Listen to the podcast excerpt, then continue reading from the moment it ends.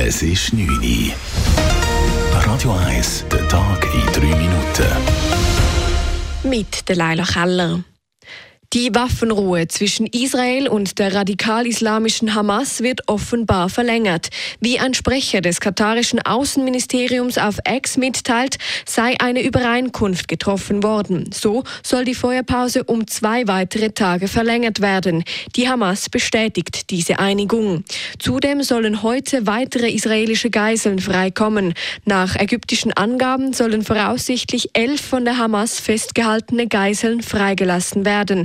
Im Gegenzug sollen 33 palästinensische Häftlinge aus israelischen Gefängnissen entlassen werden. Geschlechtskrankheiten sind in der Schweiz auf dem Vormarsch.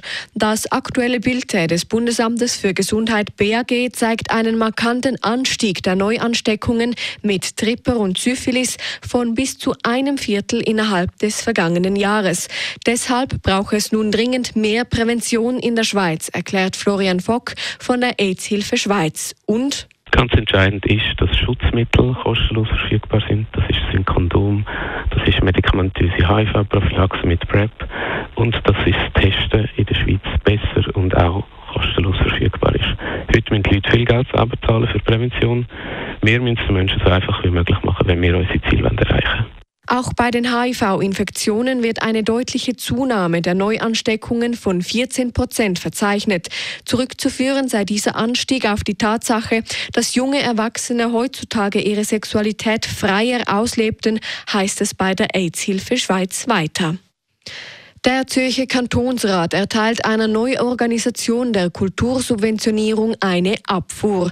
Ein Vorstoß der SVP wollte die Kultursubventionierung von einer Objekt- in eine Subjektfinanzierung umändern. Es sollte ein System geschaffen werden, bei welchem die Bevölkerung einen Beitrag an ihren Kulturbesuch zurückfordern könnte. Die zuständige Regierungsrätin Jacqueline Fehr kritisierte den Vorstoß scharf. Das von Ihnen geforderte Modell gibt es nirgends weltweit, nicht mal in den libertärsten Ländern. Das ist kein Zufall. Genauso wie Wissenschaft, der größte Teil der Wissenschaft über öffentlich finanzierte Institute generiert wird, genauso muss Kultur immer auch öffentlich finanziert werden. Die SVP hatte ihren Vorstoß unter anderem damit begründet, dass die Kultursubventionierung im Moment zu stark auf die Stadt Zürich ausgerichtet sei.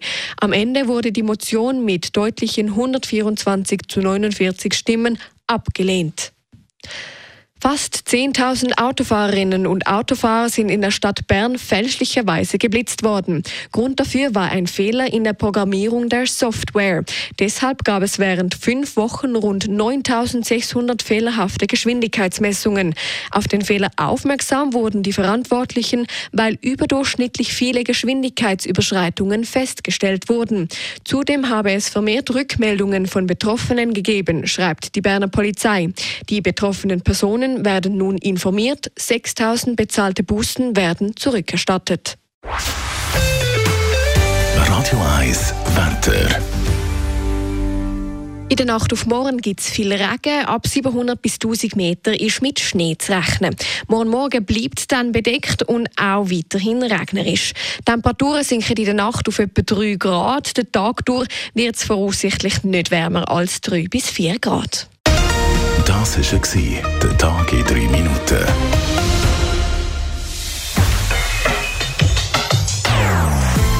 Nonstop. Das ist ein Radio 1 Podcast. Mehr Informationen auf radio1.ch.